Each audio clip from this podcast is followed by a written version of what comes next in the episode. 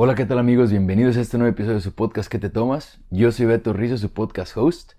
Hoy estoy muy contento de presentarles un episodio diferente porque este episodio lo grabamos en un restaurante, lo grabamos abierto, en un lugar ocupado, se van a escuchar voces en el fondo y lo grabamos así porque coincidí con un amigo mío en la ciudad de Guadalajara hace un par de semanas y resulta que mi amigo eh, fue inmigrante. Él vivió 10 años en los Estados Unidos y en esos 10 años pues aprendí un montón de cosas, pero la parte interesante es de que mi amigo decidió, regresarse.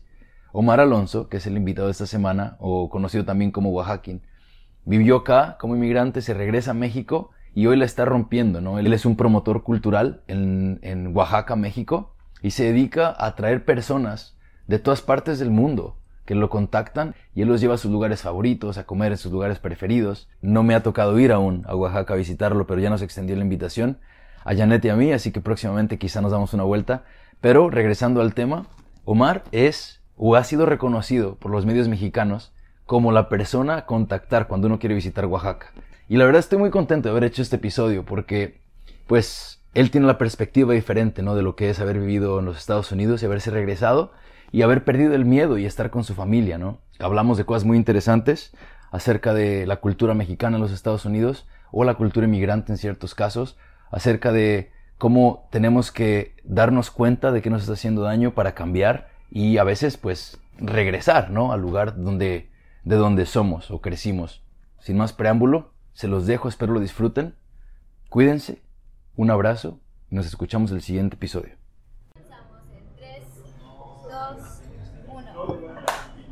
Hola, ¿qué tal amigos? Bienvenidos a este nuevo episodio de su podcast ¿Qué te tomas? Yo soy Beto Ruiz, su podcast host. Hoy estoy muy contento y muy emocionado, un poquito más de lo normal porque hoy estoy con alguien que había conocido por internet. Es mi primera relación por internet, aunque él le dé risa.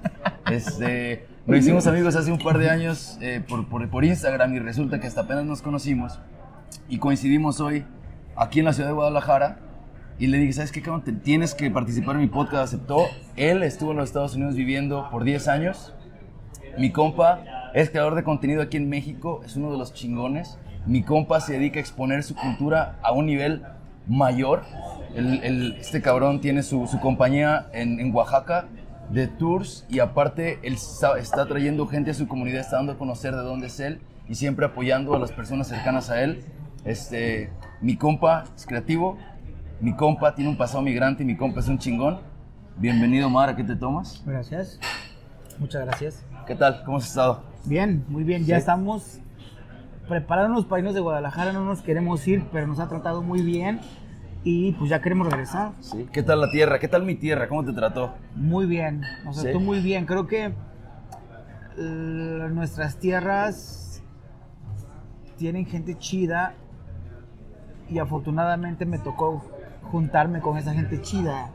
Que hace que la experiencia sea mucho más placentera, más enriquecedora. Claro.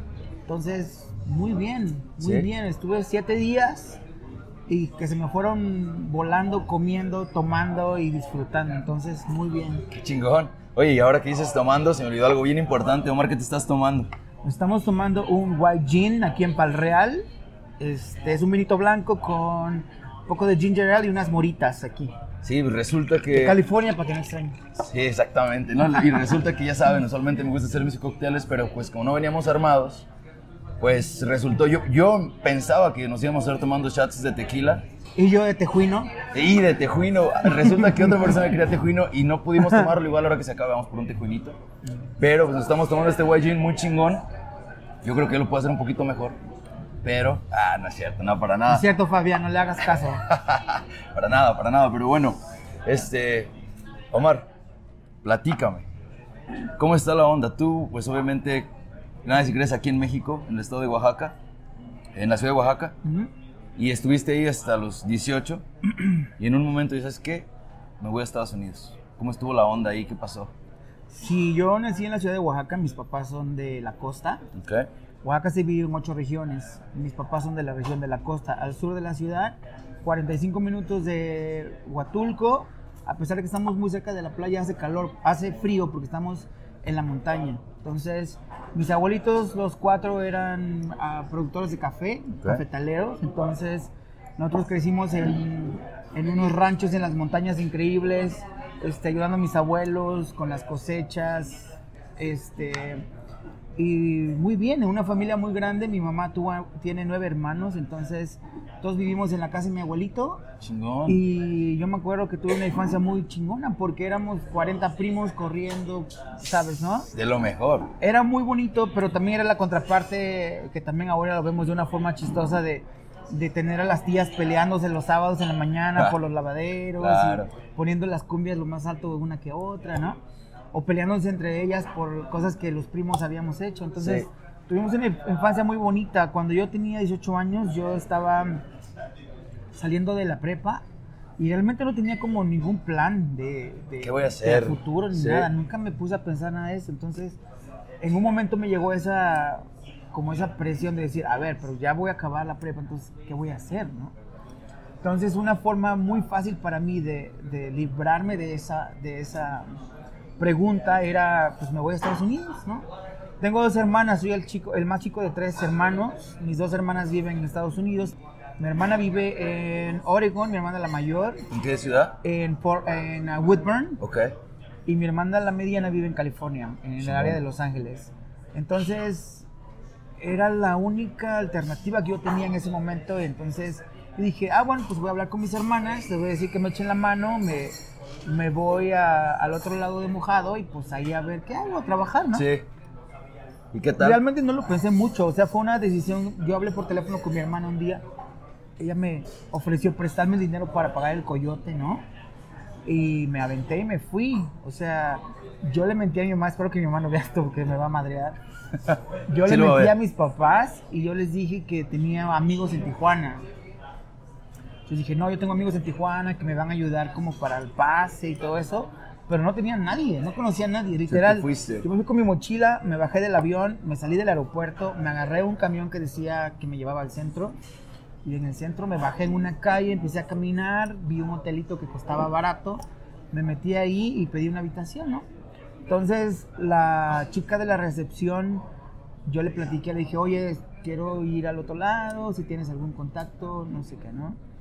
Me dijo, ah, sí, sí tenemos, este, vete a tu habitación y te van a venir a tocar la puerta. Puede ser hoy o puede ser mañana, ¿no? Yo renté la habitación por dos días, por dos noches. Y de ahí no sabía qué iba a hacer. Hice así en el Connect, era también como... Yo no sé, repente- yo le pregunté y ella me dijo que sí tenían conectes, entonces que yo me fuera a mi cuarto y que me iban a tocar en una hora o en dos días, ¿no? Entonces me dormí esa noche, al otro día, no salí del hotel porque pues no conocía a nadie, y al otro día vinieron, me tocaron la puerta como a las 11 de la mañana y me dijeron, te esperan en el lobby eh, en las doce y media. Entonces yo bajo al lobby y veo a dos personas, dos chavos. Uno de ellos como local, se veía como más local, ¿no? El otro se veía como yo, como medio espantado y así. Sí. Y ah, entonces la de la recepción me dijo, ah, pues él no sé qué, él los va a llevar, ¿no? Entonces ahí ya síganlo. A y- ti ya el espantado. Sí. Y entonces nos salimos de ahí y pues sin saber nada. No me acuerdo cómo se llamaba el otro chavo que me gustaría mucho poder acordarme y me gustaría mucho Conectar, me imagino, conectarme con él porque fue una experiencia que vivimos juntos los dos en el mismo modo de, de no saber dónde íbamos, de no saber qué iba a pasar, de, de miedo, ¿no? De Sí, sí, esperanza también. Entonces eh, nos fuimos con él y... Yo creo que más esperanza que miedo, ¿no? Pues vas, o sea, vas metido con la idea de que... Pues, Es que yo creo que nadie te prepara para, para esas situaciones de, de no saber qué pedo, de no saber si tienes miedo, si a dónde vas a ir, o si no tienes otra que confiar en donde te lleve, porque no tienes otra opción, ¿no? Entonces nos llevó, me acuerdo, a una terminal de autobuses y nos dijo que íbamos a esperar un autobús. Y cuando nos íbamos en el autobús viajamos como por una hora, en un autobús viejo. Y cuando nos bajamos del autobús, nos bajamos en un lugar donde no había casas ni nada, nos bajamos como en la punta de un cerro. Y ahí el, el que nos llevaba nos pidió dinero. Entonces yo me acuerdo que yo tenía como 500 pesos quizás, no sé. Igual y menos, porque esto pasó en el 98. Entonces yo me acuerdo que le di mi dinero y este chavo le dio dinero y él se metió a la tienda y compró limones y compró un six de chelas. Pues yo llevaba una mochila y me dijo que cargara yo las chelas y empezamos a caminar, ¿no? Entonces nos llegamos a un lugar donde había como unas como unas cercas de alambre y entonces nos sentamos ahí y nos dijo, tenemos que esperar a que se haga de noche porque aquí vamos a cruzar. Aquí del otro lado ya es Estados Unidos, ¿no? Entonces nosotros dijimos, ok. Pero en ese momento él sacó las chelas y empezó a tomar y a ponerse pedo, ¿no? Porque ni siquiera nos ofreció, o sea, él se puso él. pedo solito. Y si me hubiera ofrecido yo no hubiera tomado tampoco. Y entonces yo dije, bueno, pues a ver, ni pedo, vamos a esperar, ¿no? Se hizo de noche, empezamos a cruzar y él nos dijo, no tienen que caminar detrás de mí, tienen que caminar enseguida de mí. Este, si les digo corran, corren, si les digo tírense, se tiran y no sé qué. Que pasa es que caminamos mucho tiempo por la, en la oscuridad y no había, no se veía nada. Entonces, era lo que nos, quizás lo que nos asustó más a los dos, de decir, lo que yo pensaba era, quiero ver una luz hacia lo lejos y decir, ahí vamos a llegar, ¿no? Pero si veías para todos lados no había nada, era todo oscuro, ¿no? Entonces no podías fumar, no podías ver hacia arriba y, y eso era lo que nos decía él. Entonces caminamos mucho tiempo y empezó a llover, pero me acuerdo que llegamos a un lugar donde había piedras enfrente de nosotros, o sea, era como un muro de piedras, ¿no? Y entonces quisimos como escalarla y no pudimos porque estaba muy alto y estaba lloviendo. Entonces él dijo, vamos a dormirnos y mañana le seguimos. ¿Y llevaban agua o algo? No O sea, llevamos nada, llevamos limones. Ay, güey. Y nos metimos abajo como de las piedras, porque estaba lloviendo y así como todos abrazaditos. Y ahí nos quedamos dormidos, bien dormidos porque estábamos bien cansados, ¿no? Y al otro día nos despertamos y estaba como chispeando todavía y estaba como neblina, frío, ¿no? Y entonces nos dimos cuenta que esa pared donde nos topamos y queríamos escalar, podíamos ir alrededor de ella. Ay, no o sea, era algo que estaba en medio, nada Sí. más. Pero no se veía nada, entonces no sabíamos, ¿no? Nos despertamos, nos dimos la vuelta, nos mentamos la madre todos y nos fuimos caminando otra vez, pero no teníamos comida, no teníamos agua. Entonces llegó un momento que estábamos ya cansados y este chavo, que no me acuerdo ni siquiera cómo se llama, este, me vio así todo, todo madreado. Me dijo, no, güey, va, yo no te dejo y tú no me dejas, ¿no? Hicimos como un pacto. Y dije, órale, va. Pues hubo un momento en el que él me puso la mano así y como me estaba jalando, ¿no? Para, porque yo ya estaba bien cansado. Sí. Entonces dijimos, a- llegamos a un momento y le dijimos, güey, ya no podemos caminar, estamos cansados. Entonces él dijo, ok, vamos a quedarnos 15 minutos a descansar. Estábamos como en una de estas, ¿cómo se llama? ¿Una zanja? Como una zanja, pero un poco, no tan, no tan chiquita, un poco más ancha, con medio de dos montañas, ¿no? Y entonces dijo, vamos a descansar 15 minutos. Pero yo me acuerdo que nos acostamos y nos quedamos dormidos. Todos. No sé, para, cuando, no sé cuánto tiempo. Cuando nos despertamos, estábamos acostados los tres. Cuando yo me desperté, tenía unas botas enfrente de mí. Yo me desperté y lo primero que veo son unas botas, ¿no? Entonces levanto la luz, la luz, la mirada, y era el Army. Eran los del ejército El ejército, de ejército. Estados Unidos. Entonces nos dijo, nos dijeron qué hacen aquí, quién nos trae, la, la, la. Nosotros dijimos, uno, pues nos, nos perdieron, o sea, el que nos traía nos perdió y nos abandonó. ¿no? Pero, el pero ahí estaba dicho. el vato. Sí, ahí estaba. Entonces nos levantaron, nos pusieron estos pinches plásticos en las manos a los tres y ellos nos llevaron donde estaba la migra, pero tuvimos que caminar como una hora quizás con el Army. Caminamos como una hora, de ahí llegamos a la patrulla de la migra y la migra nos llevó al centro de detención en Tijuana. Lo bueno de eso fue que los camiones en ese tiempo cuando te detenían y te regresaban a Tijuana salían a las 6 de la tarde todos los días. Y si te agarraban después de las 6, tenías que dormir ahí y esperar hasta el otro día a las 6 de la tarde para que te llevaran. Pero lo bueno fue que nosotros nos agarraron yo creo que como a las 5 y media. Entonces estuvimos en el centro de detención unos 15 minutos y ya nos Salieron. dijeron, súbanse al camión y vámonos, ¿no? Entonces nos subimos al camión, obviamente te toman todos tus huellas, todo, Sí, ¿no? sí, sí, sí. este te dan tu juguito de manzana y tus crackers ahí, que era lo único que habíamos comido ese día también. Entonces nos pusieron en el camión y nos fuimos de regreso a Tijuana. Pero de regreso a Tijuana, este güey me decía así como de, ¿qué vamos a hacer? ¿No? ¿Qué vamos a hacer? ¿Cuál de los dos? El que nos llevaba ya lo habíamos mandado a la chingada. Pero el otro, con el que yo hice el pacto de que Sí. íbamos a estar juntos, así de, ¿qué vamos a hacer? ¿Qué vamos a hacer? Entonces él empezó a hablar con alguien ahí en el camión y cuando nos bajamos me dijo, oye, este güey dice que es coyote y que si quiere nos lleva a su casa. Le dije, ¿tú traes dinero? No, yo tampoco. Oh, pues vámonos, güey, porque no tenemos nada que hacer, ¿no? Huevo. Y entonces este señor iba con una pareja y con otras dos señores, iba con cuatro personas. Y cuando nos bajamos me dijo, nos dijo así de, síganme, síganme y no se detengan, ¿no? Nos llevó a una parada de autobús, nos subió el autobús y nos llevó a su casa, que era como en una montaña así, como de puras casas como de madera y de láminas y así. Y nos metió en un cuarto donde había un colchón, un horno microondas, un garrafón de agua y una caja de maruchan. Por eso yo odio las maruchan. Entonces nos dijo, aquí se tienen que quedar, no pueden salir para nada, no se pueden asomar, no sé qué. Si quieren ir al baño pueden ir, pero uno por uno. Y aquí se quedan. Y estuvimos ahí tres días y tres noches. Pura maruchan, Desayunando, comiendo y cenando maruchans. Por eso yo odio las maruchans. Y el ramen y todo lo que se le parezca. Qué bueno que, no, que ahora sé porque te iba a invitar a los Menos la pastita de la pastita de fideos. Este, la sopita de fideos. Y entonces estuvimos ahí como tres noches y un día llegan y nos dicen, "Vámonos." Pero esa segunda vez hicimos más o menos lo mismo. Nos llevaron en una camioneta a un lugar cerca de la montaña, a esperar que oscureciera, pero éramos más. Entonces, esa última vez alguien dijo, este, tú agárrate esta rama de un árbol y tú vas a caminar atrás de todos y vas a borrar las huellas, ¿no? Y entonces era así, era de, tenemos que caminar con las manos de frente porque no se ve nada y te topas con los telas del hambre. Entonces, si no vas con las manos de frente, te Pegas. estambas con los alambres, ¿no? Y Estaba tan madre. oscuro, o sea, no se veía absolutamente nada. Nada, nada, nada, nada. Y, eh, pero la segunda vez nos fue muy bien, porque la segunda vez nos tardamos creo que como tres horas caminando y llegamos a la, a la autopista, ¿no? Entonces llegamos a la autopista, llegamos al freeway y ahí nos dijeron, aquí espérense, voy a traer no sé qué, voy a llamar por teléfono.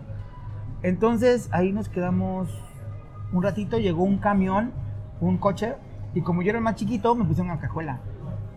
Y a los demás los pusieron enfrente. Y nos llevaron a un departamento en San Diego. Cuando llevamos a San Diego, había un chingo de gente en una casa. Había como 30 gentes, creo, en una casa, en una sala de una casa. Y más ustedes. Y más nosotros. Pero ahí había baño, había regadera, había comida. Pues yo me acuerdo que me comí los cinco ah, platos de cereal más grandes de mi vida, ¿no? Porque no había comido nada. Y nos bañamos y había un closet donde decían, pues ahí hay, si te queda algo, póntelo, no sé qué. Entonces nos quedamos un par de horas esa noche y en la madrugada nos pusieron otra vez en el camión y nos llevaron a un hotel a Los Ángeles. Y ya en Los Ángeles, este, decían, ok, dame el número de tu contacto ya para llamarle, ¿no? Que vengan por ti. Y como mi hermana vivía en Pasadena, pues estaba muy cerquita. Entonces llegué yo en el hotel, que también había mucha gente en un cuarto de hotel. Estuve quizás media hora. Y llegó tu cuando llegó hermana. mi hermana. Entonces cuando llegó mi hermana dijo, bueno, ¿cómo estás? Bien, ¿te trataron bien? Sí, ok, aquí está el dinero. Y ya me fui. Y ahí fue la última vez que vi a ese cuate. Con que yo iba. Yo me acuerdo que iba para Fresno. Eso es de lo único que me acuerdo. Y de ahí no lo volví a ver. Nunca. Igual nos escuchan en algún momento. güey. Ojalá que sí, ¿no? Qué Está chido estaría eso.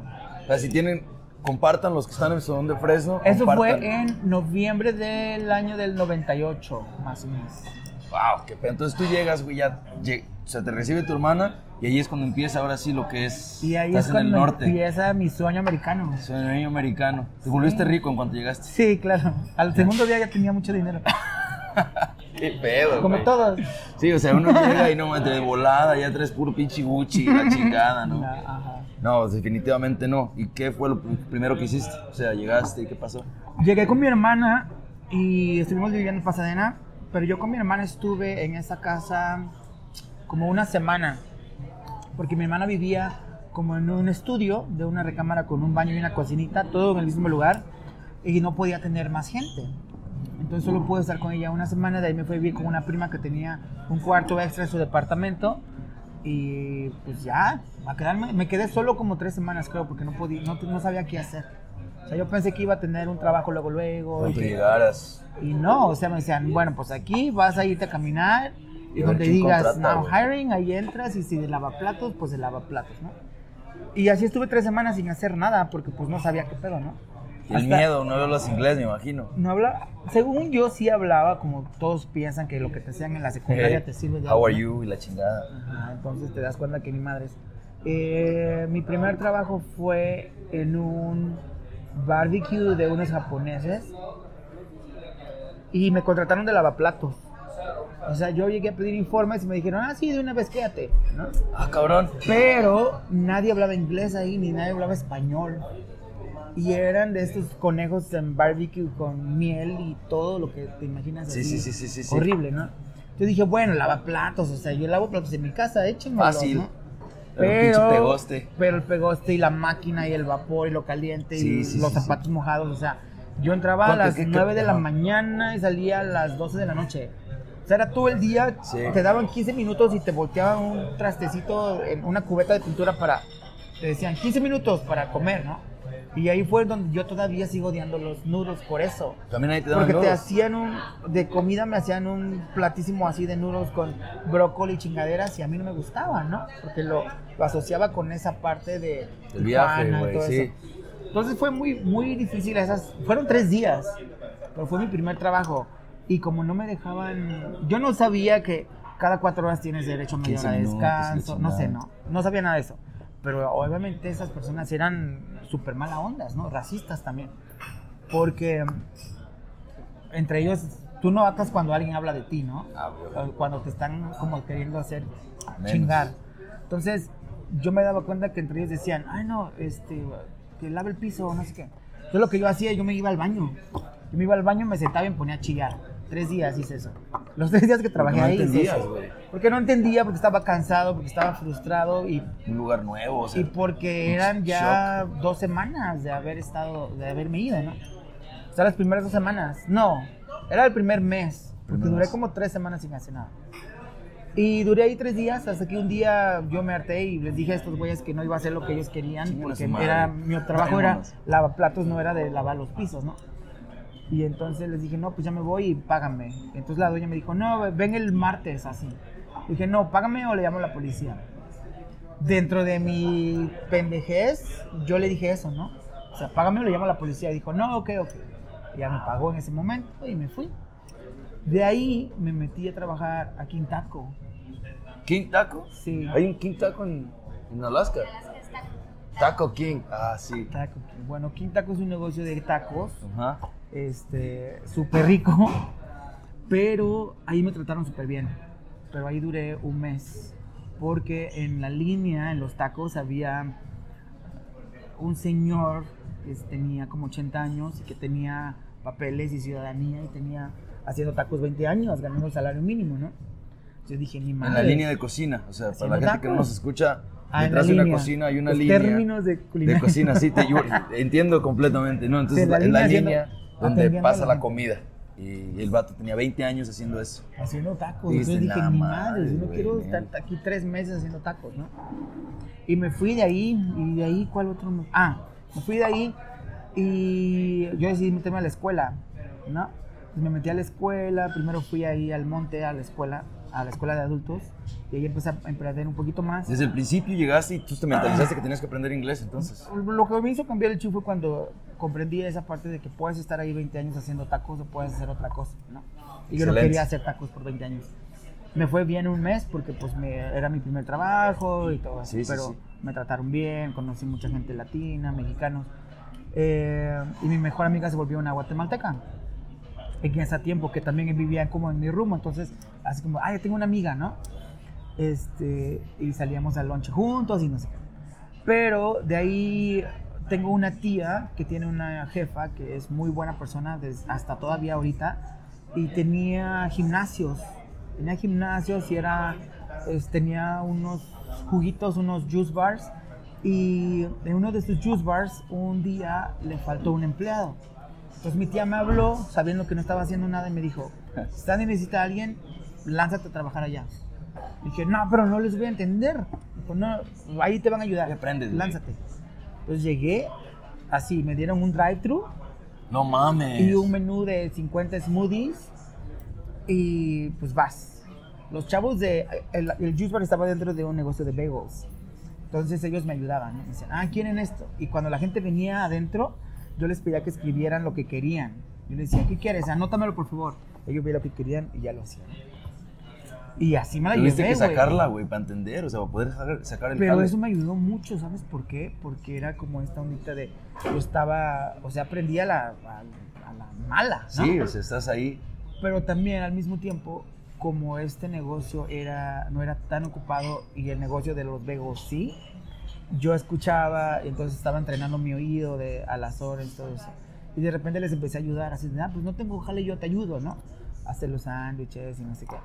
Y de repente el dueño de los vegos me dijo, pues es que estás trabajando para nosotros, entonces ahí te va un cheque. Entonces, No mames, o sea, te dieron me los dos cheques, dos cheques, básicamente. me daban dos cheques, me daban el de los jugos y me daban el de los vegos. porque Wow, trabajaban qué toda los dos, madre, ¿no? qué buena gente.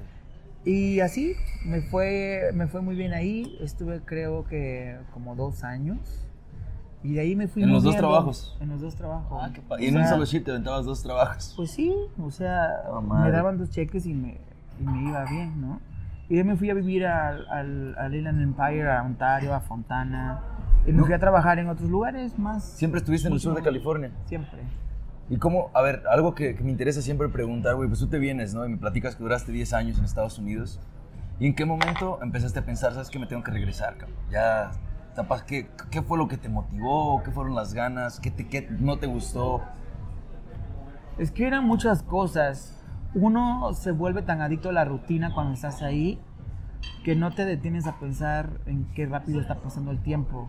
Y ese tiempo es de que no has descansado, de que no has visto tu familia, de que no has tomado una vacación, ¿no?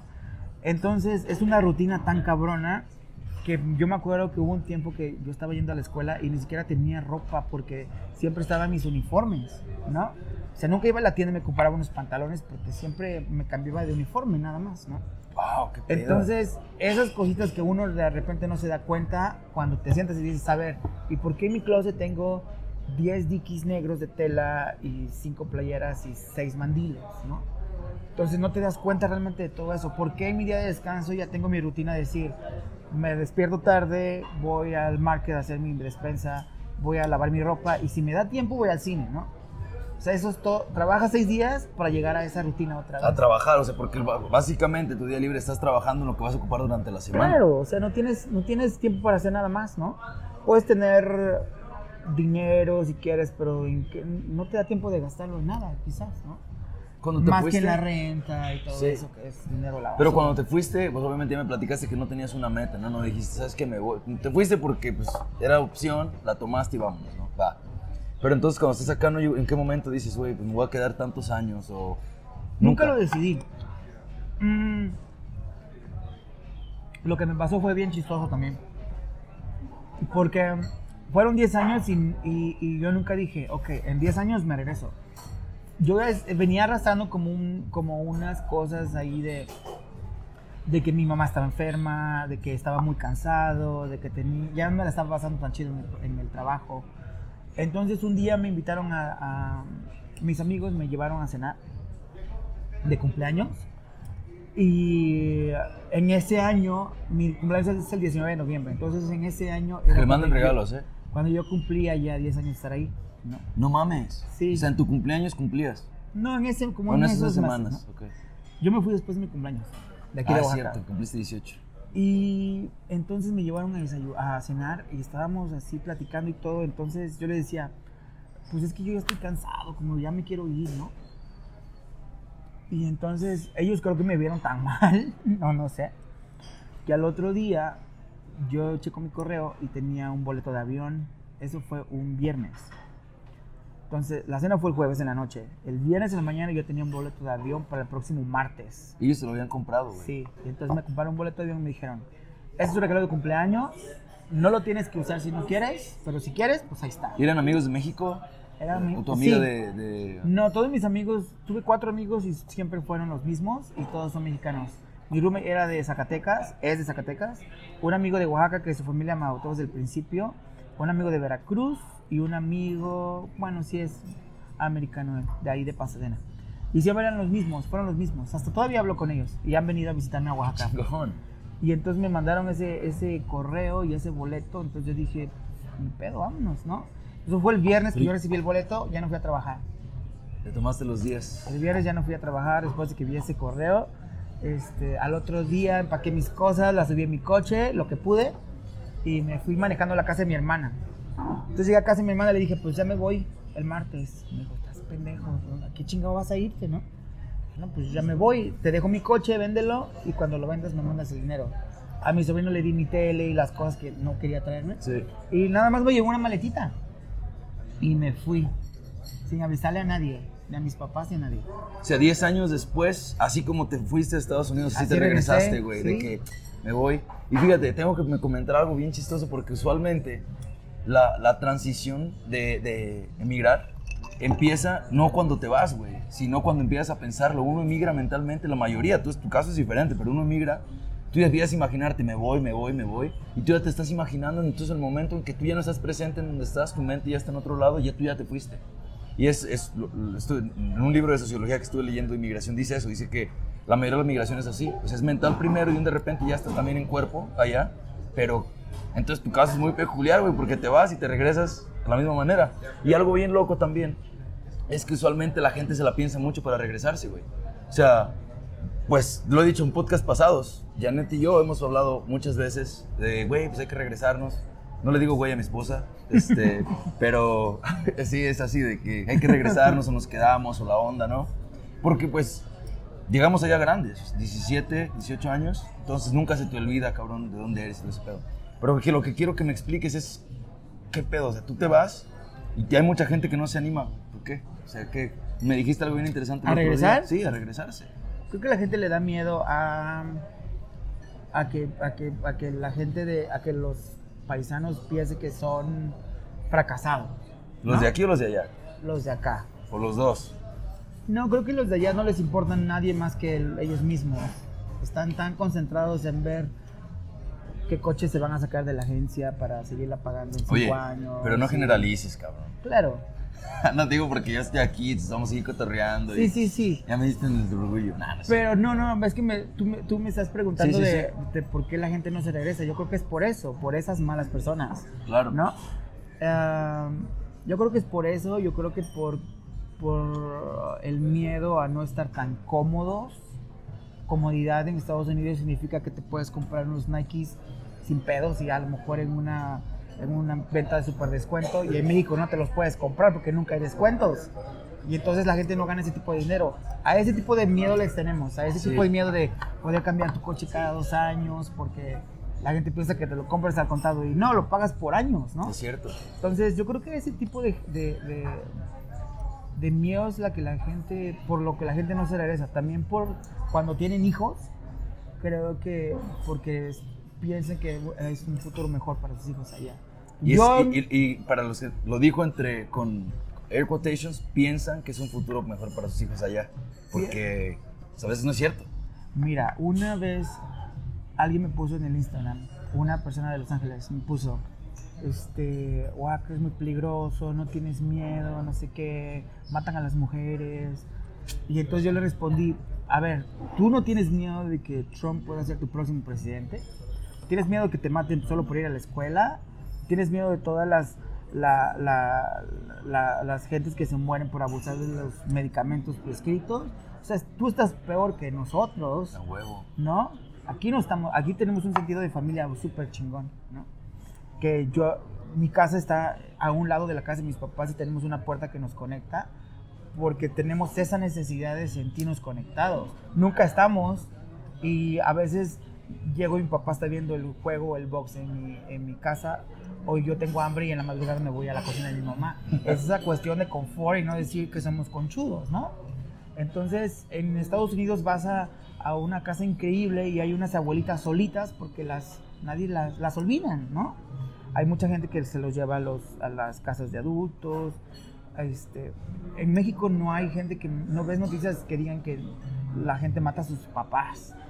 Y en Estados Unidos, ¿cuánta gente ves? O sea, que se los matan, que se los comen, que los hacen todo lo que quieran. O sea, esas cosas son cosas que pasan en Estados Unidos. Ahí donde quieres que tus hijos vivan seguramente, ¿no? O, o- o felizmente también. O sea, es, son ideas erróneas de las que todos tenemos un poco de culpa en el momento de decir, ay, miren qué chingón mi viaje en Disneyland, ¿no? Pero es un viaje, güey. Pero es un viaje y no es el lugar más feliz del mundo, es el peor lugar del mundo por, Puto el, estrés. por el estrés y por todo. o sea, Deshidratado, luego la chela caro. cuesta carísima. Manches. Pero nadie dice eso. Y No. entonces todos tenemos la, todos tenemos la, la- la culpa, porque la imagen pensar. que tenemos de, del- de los migrantes cuando regresan a, a México es qué bonita camioneta, qué padres tenis, ay, mira, este, hasta te ves más güerito y traes cadenas y, ¿no? Y te llevas a toda la familia a la playa de vacaciones. Wow, yo nunca hubiera podido llevar a mi familia de vacaciones, ¿no? Esa es la idea errónea que tenemos. O sea, creo que tenemos que ser muy responsables y muy conscientes de, de hablar de las cosas que no son tan bonitas, ¿no? De, hablar de todo el racismo que hay ahorita, de hablar de todas las cosas que, que te puedes sentir inseguro en ese país que ni siquiera es tuyo, ¿no? O sea, mi cuñado, el esposo de mi hermana, es también de Oaxaca y nunca lo conocimos en persona. Se casa, yo bueno, yo sí lo conocí una vez porque los, los visité una vez, pero mis papás, mi hermana se fue a soltera y se casaron en Oregon y se quedaron en Oregon y tuvieron tres hijos y mi cuñado era pescador en Alaska. Tuvo un accidente un día. ¿Qué tipo de pescador? No sé. ¿No sabes si pescaba cangrejo? No sé, seguramente sí. Porque es lo que hace mi jefe, güey. Tuvo un accidente y se murió. No mames. Se murió, entonces esta ya esta pues y me tocó a mí decirles a mis papás que se había muerto, ¿no? Entonces fue muy difícil porque nadie debe de decir esas noticias nunca. Entonces fue esta impotencia de mis papás de decir, pero tu hermana está sola y tiene los niños y quién la está ayudando, ¿no? Y luego mi hermana decir, pues qué voy a hacer porque pues yo no tengo papeles para ir a México y este güey está muerto y tengo los niños. Entonces fue lo peor que nos ha pasado como familia porque se tardó creo que 38 días en que el cuerpo llegara a Oaxaca de mi cuñado. O sea, todos los, todos los, el papeleo, los trámites, todo eso. Mi casa estaba vacía porque estábamos preparados en cualquier momento recibir la caja y hacer un funeral, ¿no? Sí. Entonces vivimos en esa incertidumbre por 30 días, de decir, a lo mejor ya hoy sí, y la embajada, no, es que dice que mañana porque no hubo espacio. Ah, en la medianoche. un día me hablaron a las 3 de la mañana y me dijeron, la carroza viene del DF, porque no, la, no lo subieron al avión, viene del DF, pero tienes que encontrarlo en la entrada de la ciudad para que lo guíes hasta donde va a ir. O sea, la- en la madrugada así de, oye, me das rayos que tengo que ir a traer a mi cuñado, ¿no? Y ya en ese momento, en la madrugada, decir a todos, ya viene, ahora sí ya viene y vénganse, ¿no? Entonces fue tan caótico todo que yo tuve que traer, o sea, tuve que decirle a mis papás de lo del funeral, de, que- de se había muerto, tuve que ir a traer la carroza, tuve que llevarla, llegar a mi casa con la carroza y bajarlo del- de, la carroza, ¿no? Y ponerlo donde iba a ser el funeral. Entonces la calle estaba cerrada por una semana, este, vinieron sus familias de un pueblo que queda como a tres horas. Entonces mi cuñado en mi casa estuvo media hora. O sea, mis papás después de 25 años que llevan de casados mis... No. Mi sobrina tiene 18, llevan 22 años de casados con mi hermana. Después de 22 años que lo conocieron y lo conocieron en una caja cuando lo abrieron, ¿no? Tenía 22 años casado con tu hermana Sí. y ahí lo conocieron. Sí. mames, Se hablan por teléfono siempre, pero ¿Qué- lo qué pedo? conocieron en Y es una eso, caja ¿no? de De- muerto, pues ¿no? está- no, no hay manera de ir y venir. Pues no. Entonces, mi hermana no pudo venir, se lo vino mi sobrina, acompañar a su papá, hicimos el trámite, el entierro, el funeral y todo, y después se tuvo que ir solita, ¿no? Y este, o sea, mis papás siguen viviendo con eso y también mi hermana, es decir, a ver, yo le dije, ¿tú qué estás esperando? ¿Que, que te mueras tú y que vas a y tener que pasar por otra vez lo mismo? Eh, pero ahora con tus hijos, ¿o ¿qué pedo? O sea, aquí mis- mi hermana tiene dos casas en Oaxaca y las dos están vacías y nunca las usa. Y sigue pagando renta y todos los gastos allá en Estados Unidos. Entonces, no entienden esa, esa onda, ¿sabes? ¿Cuál es el...? Es, es que... Es, a mí es difícil, te entiendo exactamente lo que dices, güey, y es bien difícil para mí porque obviamente estoy viviendo en esa situación hasta cierto punto. Mis padres también, ¿no? O sea, Tenías 17 años, ¿no? Sí, 17. En, en mi experiencia y con mi familia, las personas que han, se han ido a los Estados Unidos siempre se van chicos, o nacen allá y se quedan siempre, ¿no? Entonces, para mí fue como, como ese... Es, es, es una cultura, güey, de que te vas y estás allá y estás, no mames, sufriendo todos los pinches días, teniendo todo lo que necesitas aquí. O sea, dices, tu hermana tiene dos casas, pero... ¿Qué paga renta? Y, pa- o sea, ¿qué pedo? No, Sí, es lo que yo digo también, ¿qué pedo? ¿Por me, qué? Me, me- me dejas neta sin palabras porque lo, lo estás viviendo y obviamente tu perspectiva está bien chingona porque tú ya estás aquí, güey. O sea, tú ya puedes ver otras cosas. O sea, tú ya puedes ver, o sea, des- después de haberte ido, llegas aquí, ahora puedes ver el ejemplo de tu hermana y toda esta onda. Lo que sí te quería comentar, lo que dijiste hace rato, es cierto, güey. La cultura migrante latina, la mayoría, tiene esa costumbre, cabrón, de quererse comprar el carro último modelo, güey. Quieren estar, traer la ropa más chingona todo el tiempo, traer pinche fajo Versace, güey, de 500 baros, cuando están ganando, güey. O sea, está culero decirlo.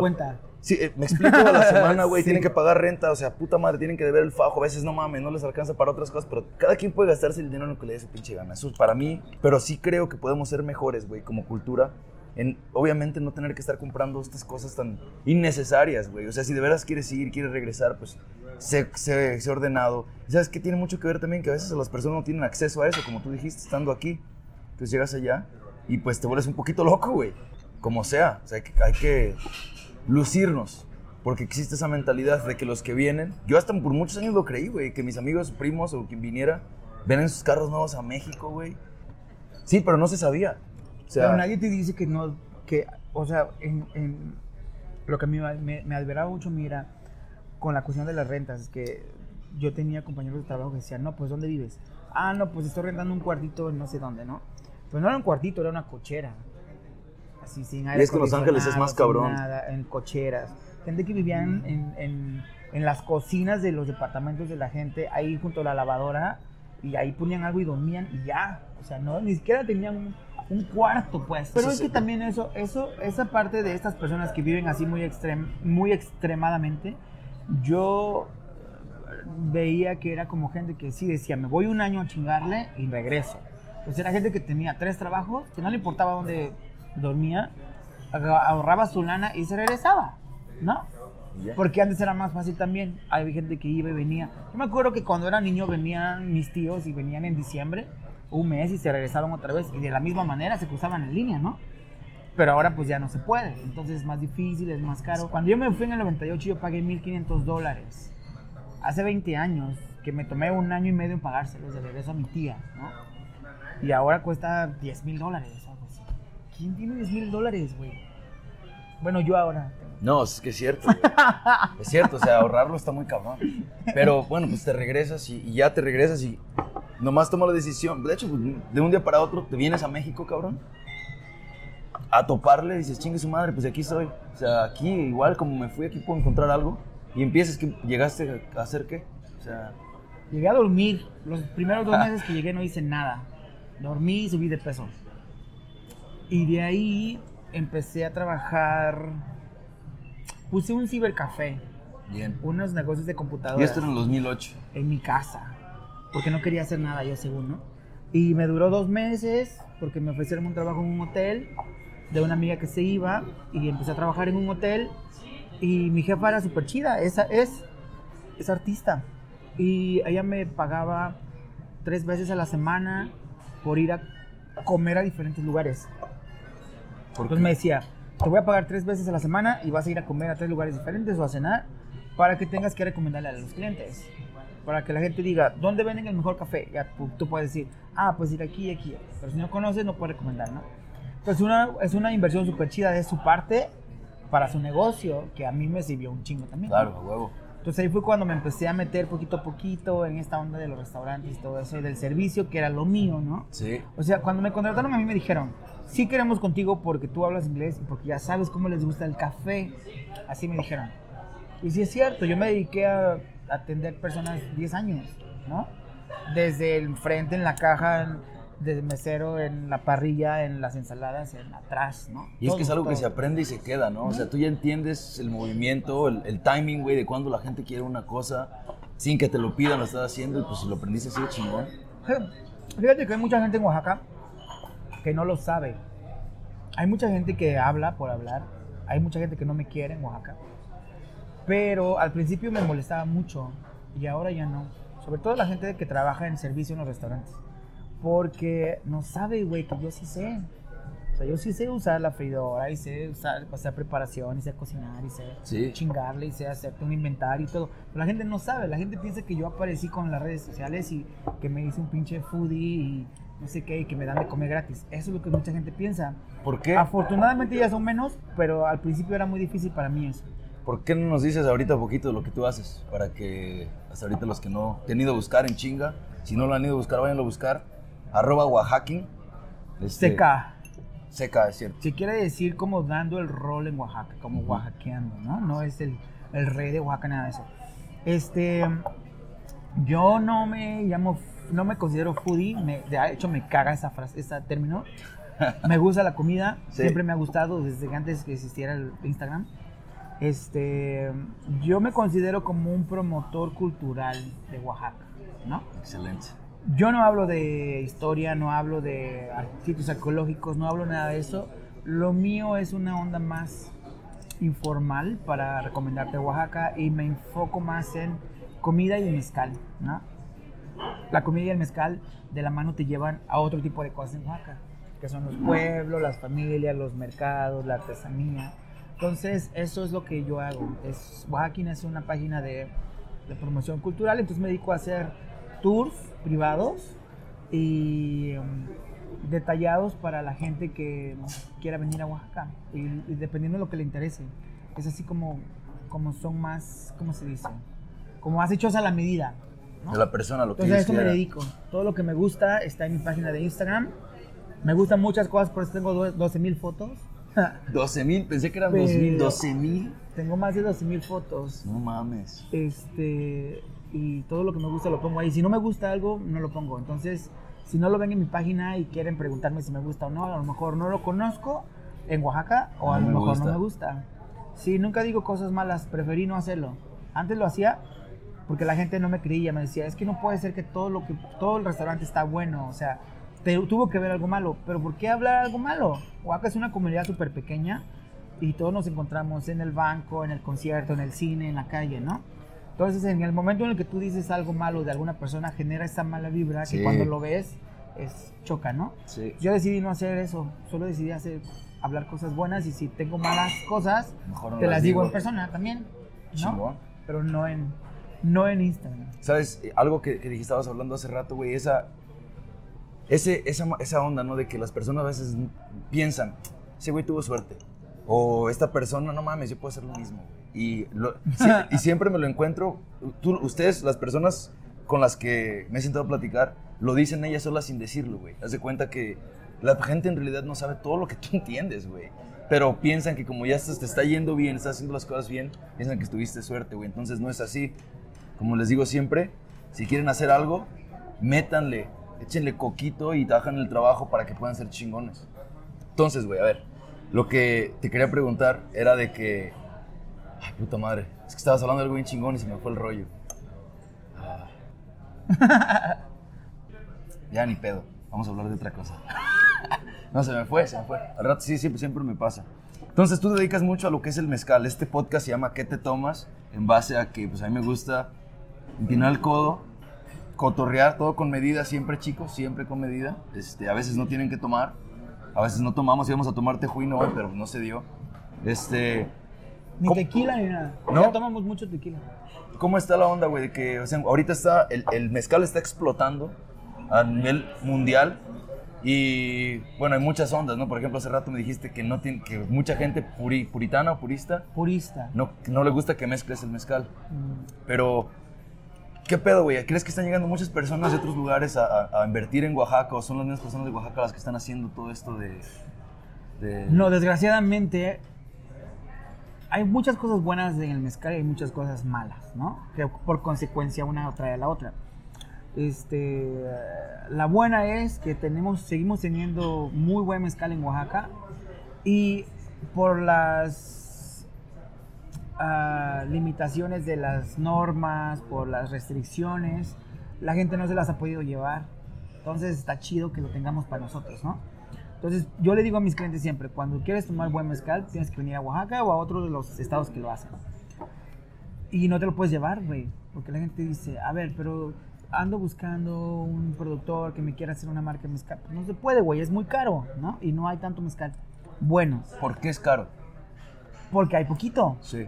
Bueno, a mí me lo explicaste, pero me Porque gustaría hay que la gente poquito, lo entendiera. porque hay poquito mezcal, el buen mezcal se hace de forma artesanal, a mano literalmente, 100% como se ha hecho hace mucho tiempo, antes de que el mezcal fuera popular, y eso cuesta mucho trabajo. Para hacer un, un mezcal, digamos, de un maguey básico, que sería el espadín en Oaxaca, por lo menos te tardas 5 semanas de trabajo, así, Des- cabrón. y después de los 10 años... Es- no, no, el espadín dura más, ¿no? En unas regiones 5 7 años, en otras 7 12, ¿no? Ok. Pues digamos unos tienes ocho años más o menos de una planta y cinco semanas de trabajo. Entonces estás esperando este tiempo para procesar la planta, para trabajarla. Hay gente que no está durmiendo tres días por destilarlo. Y tú llegas y lo mezclas con moritas y hielo y jugo de naranja, no seas cabrón, ¿no?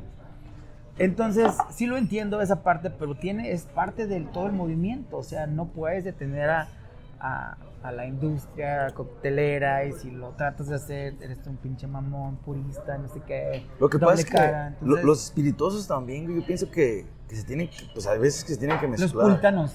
O sea, no, no, yo, yo lo que me refiero Ah, es con los espirituosos me refiero a lo- al... Ah, al- los o sea, al- exacto. Es que no se dice así en español. ¿Cómo se dice? No sé. Destilados. Los destilados. Los destilados, Ajá. ok. Bueno, los destilados... Pues, lo- Es muy pocho Lo he escuchado así, sí, quizás, muy pocho. De hecho, se lo escuché. Pero está bien porque tú eres pocho. Así te aceptamos. Perdón, güey. No, güey, yo soy mexicano que se me fue a vivir a los Estados Unidos, pero sigo siendo 100% mexicano. No puedo negar mi parte tampoco a Estados Unidos, sería hipócrita, ¿no? Pues porque allá vivo. Pero sí, güey, siento que a veces se tienen que mezclar. Creo en lo que dices porque hay ciertos que no... es- Como por ejemplo, yo allá me viera, güey, mezclando... Bueno, a veces me gusta hacerme un, un old fashion, estilo mexicano, con un, con una, con un tequila añejo, pero usualmente lo que se mezcla son los blancos, que serían, que venían siendo como el espadín, ¿no? Entonces, bueno, síguenos diciendo el mezcal, sorry, güey. Ah, pues es, es- es- es eso. El mezcal siempre se ha tomado en Oaxaca. Afortunadamente para nosotros tenemos todavía muy buen mezcal porque la gente no se lo ha podido llevar. Y el que se llevan es como, eh, no es tan bueno, digamos, ¿no? O sea, y cuando te refieres no se lo han podido llevar, es que no lo han podido, o sea, no han podido llevárselo como, lo voy a exportar y lo voy a vender aquí. Sí. O sea, porque el que ese, ese mezcal que están, o sea, que están haciendo ah, en grandes cantidades, tiene que ser ya, no puede ser completamente artesanal. Es imposible que una persona, que, que una persona o que un grupo de personas, en el momento en el que tú lees una botella de mezcal y dice hecho a mano artesanalmente, y lees un lote que dice botella 300 de 15 mil, es imposible que una persona humana haga 15 mil botellas, ¿no? Ah, entonces, desde ahí es, es- son cuestiones muy, muy pequeñas para identificar bueno o mal mezcal. Eh, Porque me platicabas que el Tobalá, sí era el Tobalá, ¿no? el Tobalá en esa región que a mí me gusta mucho, que se llama Santa Catarina Minas, es muy pequeño, es silvestre y tienes que encontrar de 12 a 15 plantas para hacer un litro de mezcal.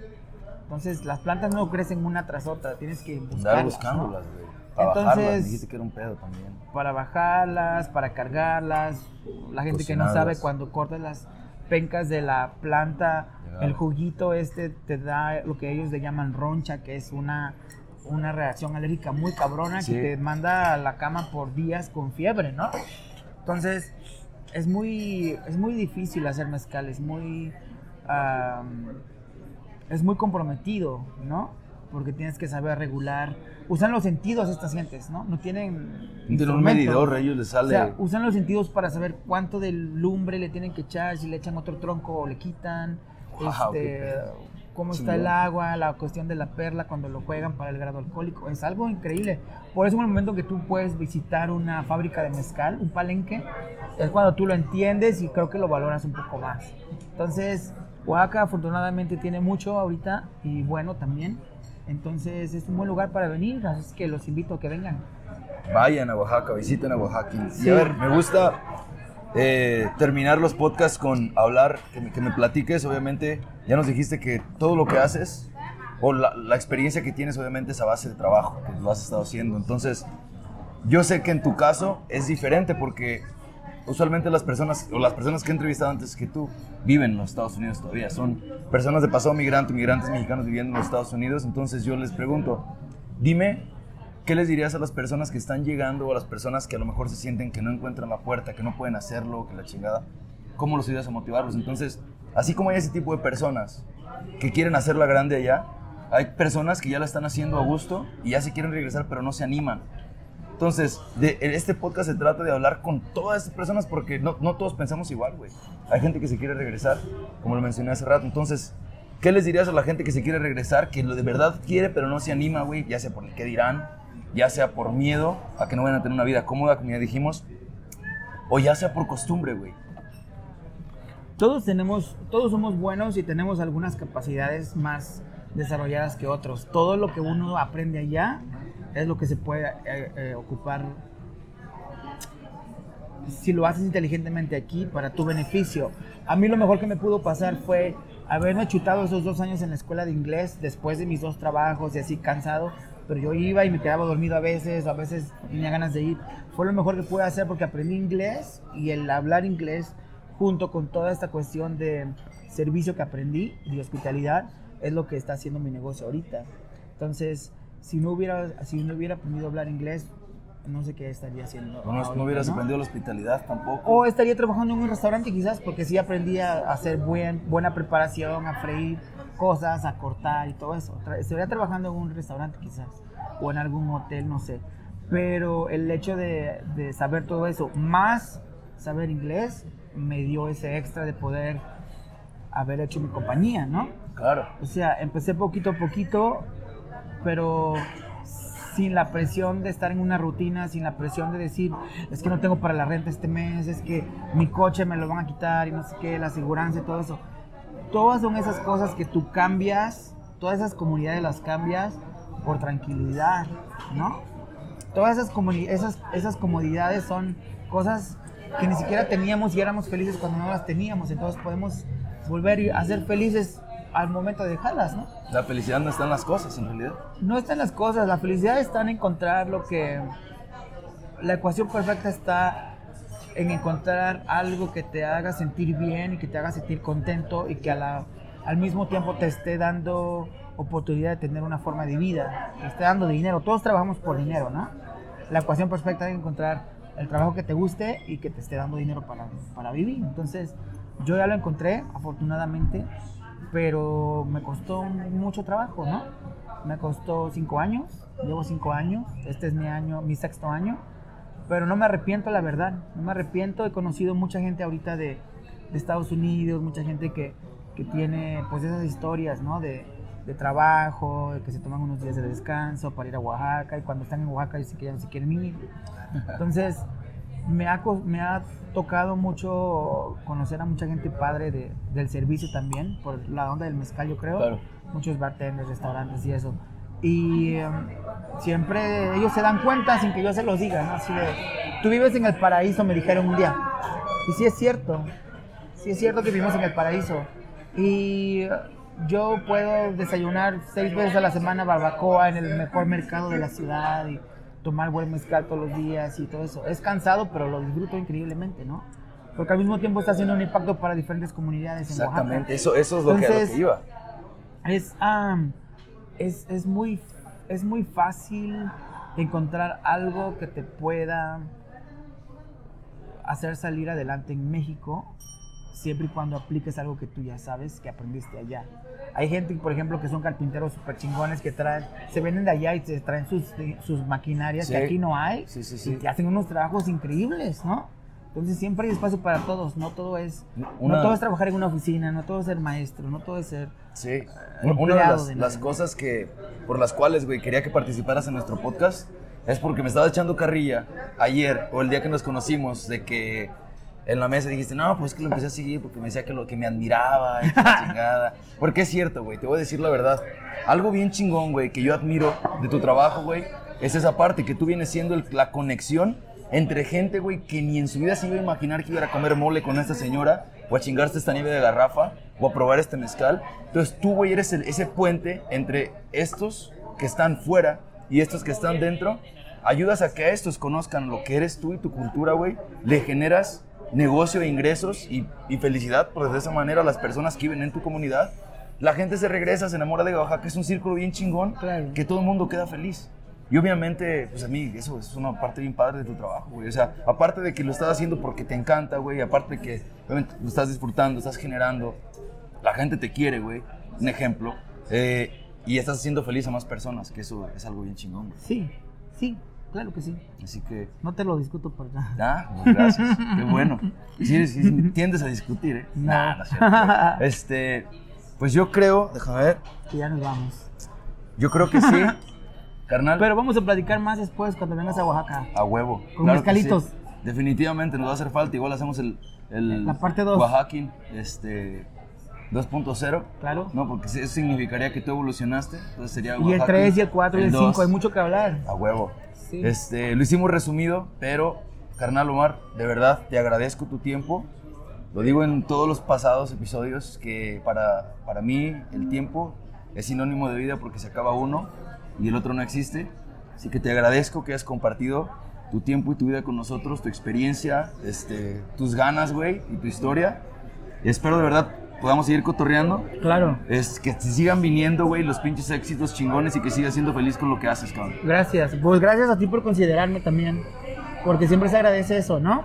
O sea, el reconocimiento va más allá de cuántos likes tienes en una foto. Es cómo has podido impactar en algo la, la forma de vida de algunas personas.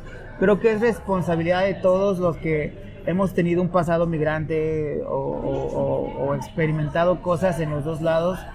Y creo que es nuestra responsabilidad de hablar bien de donde somos, porque es bien fácil hablar bien. O sea, México es un país tan chingón, ¿no? Todos nuestros pueblitos, todos pueden hacer Oaxaquín desde sus comunidades. Yo aquí me invité a una onda que era Guadalajara, ¿no? Porque aquí puedo hacer también lo, lo que estoy haciendo en Oaxaca, pero realmente no me quiero venir a vivir aquí. ¿no? Sí. Hace mucho calor. Este, y cuando fui a La. Paz, me enamoré de La Paz, entonces hice Bajaquín. Entonces, México está lleno de todas esas cosas, ¿no? Entonces, es responsabilidad de todos proyectar lo bueno, más allá de publicar noticias malas. Y, y también de los que están allá, ser responsables de volver a sus comunidades, de disfrutar lo que tienen, de, de agradecer lo que tenemos, ¿no? Los, todo, todo lo que tenemos, los, los colores, los sabores, los aromas, la familia, los ingredientes, la música, todo, todos somos tan ricos que tenemos esa responsabilidad de, de- de presumirlo, ¿no? Y Entonces, gracias por considerarme, porque gracias a ti vamos a poder llegar a otras personas que jamás no me hubiera- nos hubieran conocido, ¿no? Y eh, pues a la hora ahí en Oaxaca, cuando vengan los que te siguen a ti y, y ustedes también, este, con mucho gusto vamos a, a enamorarnos más todos. Chingón. Hermano, gracias. Gracias, Beto.